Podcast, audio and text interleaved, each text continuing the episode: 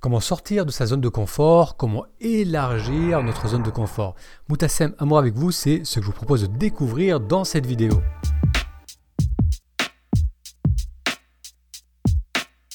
Henry Ford, vous connaissez certainement, c'est un homme d'affaires américain qui a créé la Ford Motor compagnie en 1903 et la gestion qu'il a eue de son entreprise va alors modeler l'industrie naissante de l'automobile. Eh bien, beaucoup de personnes, dont un de ses mentors, n'ont pas cru en lui, n'ont pas cru en son projet. Il y a eu le président de la banque Michigan Saving qui a conseillé à l'avocat d'Henry Ford de ne pas investir dans son entreprise car selon cette personne, le cheval est là pour rester, mais l'automobile n'est qu'une fantaisie du moment, une mode. Même Thomas Edison, l'inventeur de génie et ami d'Henry Ford, essaya de le décourager de poursuivre son idée de création parce qu'il était convaincu de l'inutilité de cette idée. Il proposa même à Ford de venir travailler pour lui. Bien entendu, Ford allait décliner l'offre d'Edison pour poursuivre inlassablement son rêve. Vous allez peut-être me dire, Moutassem, pourquoi tu nous parles de cet industriel américain? En quoi cela concerne le fait de sortir de notre zone de confort?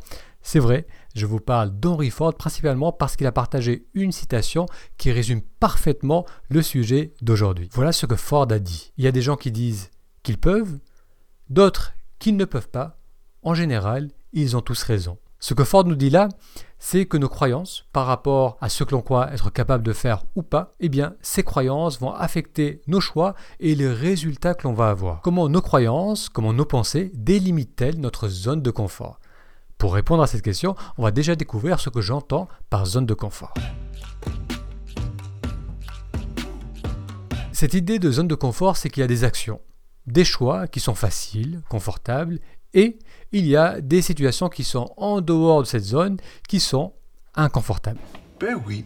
Par exemple, prendre la parole en public, exprimer son désaccord, parler à un inconnu ou une inconnue qui nous plaît, apprendre une nouvelle activité, reprendre le sport, changer son alimentation. Tout ça, c'est des exemples deux situations qui peuvent, pour certaines personnes, solliciter une réaction de stress et d'inquiétude. Parfois, on n'a pas vraiment le choix, on est obligé de les confronter. Par exemple, votre patron vous demande de prendre la parole face à votre groupe de travail et vous avez horreur de cela. Dans ce cas, on vous pousse en dehors de votre zone de confort, vous êtes poussé, vous êtes obligé de sortir de cette zone de confort. Mais parfois, c'est nous-mêmes qui souhaitons faire des choses même si elles sont stressantes, même si elles sont inconfortables, on réalise ou bien on devine que cela va nous permettre de rencontrer de nouvelles personnes, d'avoir plus d'opportunités au travail, de vivre des expériences nouvelles qui peuvent s'avérer extrêmement enrichissantes. Donc c'est peut-être votre cas aujourd'hui, vous avez des envies, des projets, mais vous n'osez pas y aller.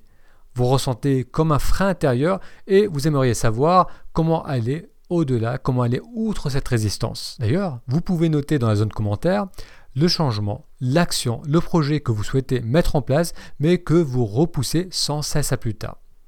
Alors, ce qui va nous aider à avoir le déclic, à vraiment faire le pas, c'est de changer nos croyances, c'est de changer notre langage intérieur par rapport à nous-mêmes et par rapport à cette situation. Alors voilà un cas concret.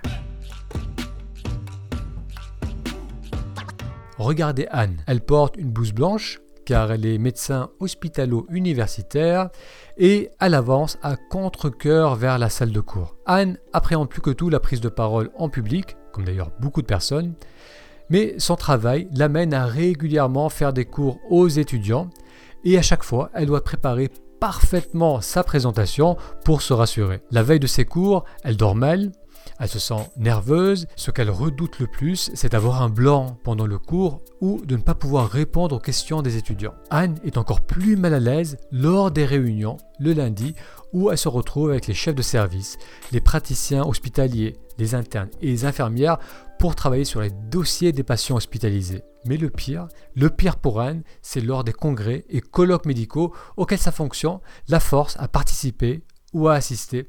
Lorsqu'elle doit faire une présentation, elle se retrouve alors dans un état second.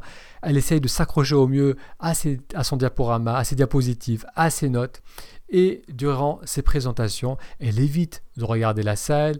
Elle s'assure pour déborder sur le temps euh, imparti pour éviter la partie questions-réponses. Anne craint plus que tout que certains collègues ne la coincent en révélant ses insuffisances ou bien en lui posant une question piège. Alors vous l'avez bien compris, Anne vit la prise de parole en public comme un véritable calvaire, c'est une activité qui est résolument en dehors de sa zone de confort. Souffrant de plus en plus de cette situation, Anne finit par consulter un psychothérapeute, le docteur Christophe André. La première chose que fit le docteur André, c'est d'aider Anne à voir plus clairement les croyances qu'elle entretient par rapport à la prise de parole en public. Anne comprit que sous l'effet de la peur, elle perçoit les interactions humaines comme des luttes pour la dominance. Elle a tendance à ne voir dans l'assistance que des contradicteurs potentiels auxquels il faut qu'elle s'impose. À noter que lorsqu'elle-même lui viennent à l'esprit euh, des questions, des questions à poser lorsqu'elle assiste à une conférence. Ce qu'elle souhaite poser comme question, c'est des questions qui mettent l'orateur dans l'embarras des remarques soulignant les limites de son discours. À travers cet accompagnement, Anne vit que ses croyances, que cette vision du monde crée de nombreux problèmes. Tout d'abord, cela lui faussait la réalité, car bien sûr, certaines personnes sont critiques et hostiles a priori, mais elles ne sont pas une majorité. Anne vit aussi que son attitude défensive est émotionnellement coûteuse en se préparant ainsi sans arrêt au combat verbal, elle augmentait son stress intérieur et elle s'exposait encore plus au trac. Dr André proposa à Anne de suspendre ses croyances par rapport à cet aspect combatif de la prise de parole en lui montrant d'une part les effets négatifs sur son niveau de stress et d'autre part que c'est que c'est une idée faussée de la réalité. Son audience n'est pas là, comme elle pouvait le croire, uniquement pour la démolir. Il lui suggéra ensuite de tester certaines techniques pour qu'Anne puisse vérifier par elle-même qu'elle n'a pas besoin de savoir tout sur tout, de pouvoir répondre à toutes les questions. Elle pouvait se permettre de ne pas avoir de réponse, elle pouvait se permettre d'avoir des moments de blanc et euh, sans pour autant perdre le respect de ses étudiants et de ses collègues. Docteur André demanda à Anne que lorsqu'elle fait, lorsqu'elle fera son prochain cours, eh bien qu'elle fasse de très courtes pauses tout au long de la session, le temps de faire une respiration, deux respirations, vraiment faire des, petites pauses où elle s'arrête de parler, remettre les diapositives en place, ranger un peu ses notes, regarder son audience, laisser respirer son audience. Et si à un moment elle avait un blanc, au lieu de s'affoler intérieurement, de se crisper, il lui suggéra d'exprimer simplement cette situation à son audience en leur disant par exemple Ah, j'ai perdu le fil de mes pensées. Anne n'était pas enchantée à l'idée de se rendre vulnérable, mais elle voulut tout de même essayer. Lors de son prochain cours, Anne, au lieu de faire comme à son habitude euh, d'enchaîner les cours, d'enchaîner les sections comme un bulldozer, eh bien, elle suivit les recommandations du docteur André en commençant par faire de tout petits moments de silence. Elle s'aperçut que son audience était parfaitement OK avec ce rythme, un rythme qui leur permettait aussi d'avoir des breaks, de respirer mieux. Elle constata également, en regardant un peu plus souvent son audience, qu'il y avait des visages qui étaient détendus, souriants, intéressés. En faisant ces petits changements, elle constata qu'elle était moins tendue et graduellement, elle vit ses prises de parole comme une opportunité d'échanger avec les autres plutôt qu'un test de ses compétences. À travers l'exemple d'Anne, on peut voir l'impact de nos croyances. Ce sont ces croyances qui délimitent notre zone de confort. Dans le cas d'Anne, euh, ces croyances sur la prise de parole rendaient l'expérience difficile, même douloureuse. En changeant ses croyances, Anne a réussi à élargir sa zone de confort. Il lui est devenu plus facile, plus confortable de parler en public. Une question importante à se poser maintenant, c'est suffit-il de changer nos idées, nos pensées par rapport à une situation nouvelle pour pouvoir y aller sereinement? Est-ce que l'autosuggestion suffit? Se dire ça va aller, rien de dramatique ne va se passer, je ne risque rien, est-ce que ça suffit? Vous avez probablement entendu parler de la méthode Coué. Cette méthode, est rentrée dans la culture populaire et elle date du début du XXe siècle. Elle a été fondée par Émile Coué, qui est un psychologue et pharmacien français. Émile Coué considère que toute idée qui se grave dans notre esprit à devenir une réalité dans l'ordre du possible. Il dit si étant malade, nous nous imaginons que la guérison va se produire, celle-ci se produira si elle est possible. Si elle ne l'est pas, nous obtiendrons le maximum d'amélioration qu'il est possible d'obtenir. Fin de la citation. Ce que nous nous répétons mentalement consciemment et inconsciemment, a un impact profond sur nos choix et sur nos actes. Et c'est pour cela qu'Emile Coué suggère de se dire des choses positives, de privilégier des pensées qui favorisent le monde du possible, plutôt que de nourrir les doutes et les inquiétudes. Et je rejoins parfaitement ce qu'Émile Coué nous dit, J'ai d'ailleurs fait de nombreuses vidéos sur ce sujet, sur l'impact euh, de nos pensées, de nos croyances, sur notre état d'être. Notre langage intérieur affecte profondément la qualité de notre vie. Et bien souvent, remettre en question blabla intérieur va être le meilleur, parfois l'unique moyen de se faire du bien, de moins stresser, de reprendre confiance. Mais cela ne suffit pas. C'est d'ailleurs pourquoi la méthode Coué est parfois critiquée. L'autosuggestion seule ne suffit pas. Se dire ça va bien se passer, je suis à l'aise, je peux parler en public, je suis prêt à passer ce test, le regard des autres ne m'affecte pas, ou bien avoir des pensées, des affirmations positives du genre je mérite de réussir, j'attire l'abondance à moi, euh, l'univers me soutient dans mes projets. Tout cela, ce sont des pensées positives, encourageantes, mais cela ne suffit pas. Il faut agir, il faut agir sur ces pensées pour pouvoir vraiment les intégrer. Dans le cas d'Anne, elle a accepté de remettre en question ses croyances sur la prise de parole en public et de les remplacer par une vision plus positive et, et elle a rapidement agi dessus elle a en quelque sorte testé ces nouvelles suppositions. Donc ça c'est un point important. Pour sortir de notre zone de confort, on remet en question nos pensées, nos idées limitantes et l'on commence à agir dessus. Alors vous allez me dire que c'est pas toujours facile. Si par exemple on a peur d'exprimer son désaccord au travail, on peut comprendre cette peur, on peut être rationnel, comprendre qu'on risque rien vraiment, mais ça reste difficile d'aller et de confronter ses collègues. Et c'est vrai que c'est pas facile.